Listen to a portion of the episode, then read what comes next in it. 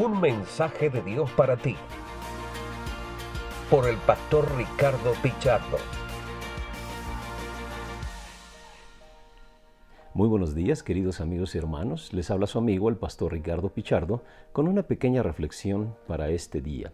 Llegamos hoy al capítulo 5 del Evangelio de Juan. El viernes pasado eh, reflexionamos sobre el capítulo 4, la experiencia de la mujer samaritana con Jesús y cómo la vida de la samaritana y su testimonio impactó toda la región de Samaria. Muchos creyeron por la palabra de ella, pero después muchos más creyeron cuando tuvieron un encuentro personal allí con Jesús. Posteriormente empieza a hacer milagros de sanidad y hoy encontramos en el capítulo 5 un milagro de sanidad a un paralítico allí en el estanque de Bethesda, que causó mucha controversia. ¿Por qué? Porque los judíos se quejaban que había sanado al paralítico en un día de reposo, el paralítico cargaba su camilla en un día de reposo, le preguntan quién fue quien te sanó, él no sabía, pero después lo identifica con Jesús y entonces eso empezó a causar un alboroto en contra de Jesús. Pero lo que quiero que reflexionemos es en el verso 19 en adelante.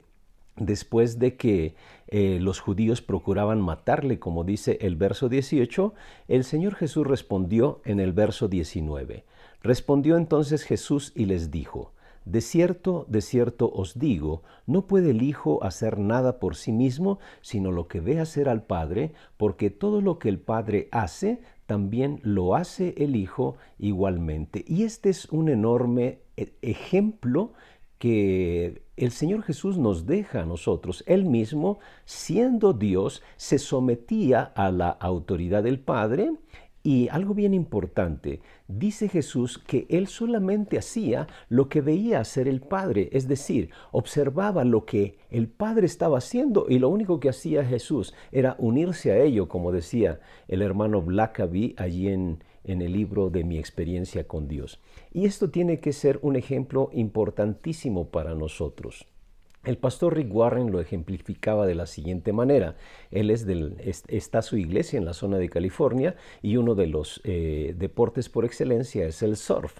Dice que si nosotros vemos un surfista se trepa en una tabla y él no está manoteando para hacer olas, no, de ninguna manera. Él lo único que está haciendo está esperando la ola para simplemente dejarse llevar por la ola. Y él decía, así es en nuestra labor, en nuestra, eh, eh, nuestro propósito que tenemos de vida. Necesitamos observar qué es lo que Dios está haciendo y simplemente unirnos a lo que Él ya está obrando. Y Jesucristo nos deja el ejemplo. Dice que Él no hace nada por sí mismo, sino lo que ve al Padre hacer. Eso es lo que Él hace.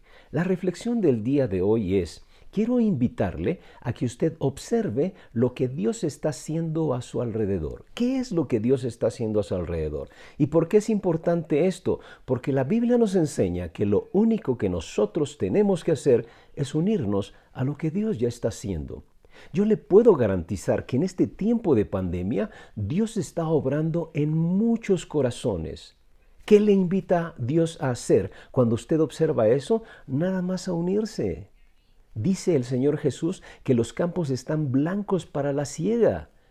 La gente está lista para escuchar el Evangelio y para que conozca del amor de Jesús.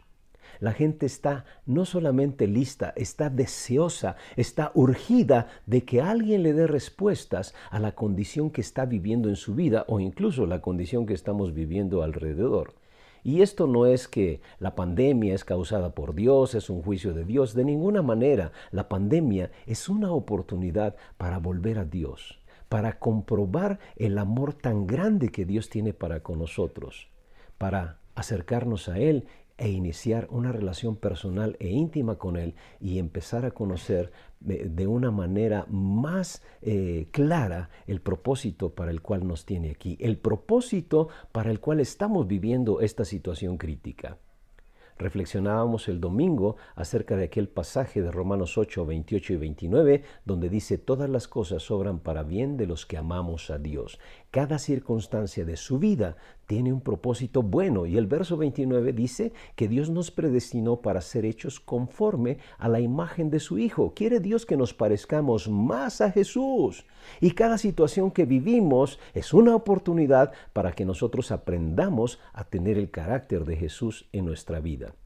Nuevamente, le animo que observe a su alrededor qué es lo que Dios está haciendo y únicamente usted se una a lo que Él está haciendo. Eso es el éxito en la vida. Observar qué es lo que Dios está haciendo y simplemente unirnos. Tal vez, este, como se usa en lenguaje coloquial, convertirnos en sus chalanes, en sus ayudantes o lo que la misma palabra nos dice en sus discípulos. Un discípulo es aquel que va siguiendo los pasos de su maestro, es aquel aprendiz de su maestro. Y no hay mejor forma de aprendizaje que la práctica. El Señor Jesús nos modela y nos dice que Él mismo no hacía nada por sí mismo, por su propia iniciativa, sino solamente lo que veía que el Padre hacía. Observe el día de hoy, observe en estos tiempos lo que Dios está haciendo y solamente únase. Se sorprenderá de las cosas maravillosas que Dios está haciendo y de todas las cosas que Dios le está invitando a que usted haga y del éxito que usted va a observar en ellas. Unámonos es un tiempo precioso para compartir las maravillas que Dios está haciendo aún en medio de esta crisis. Que Dios le bendiga. Tenga un excelente día. Este ha sido un mensaje de Dios para ti por el pastor Ricardo Pichardo.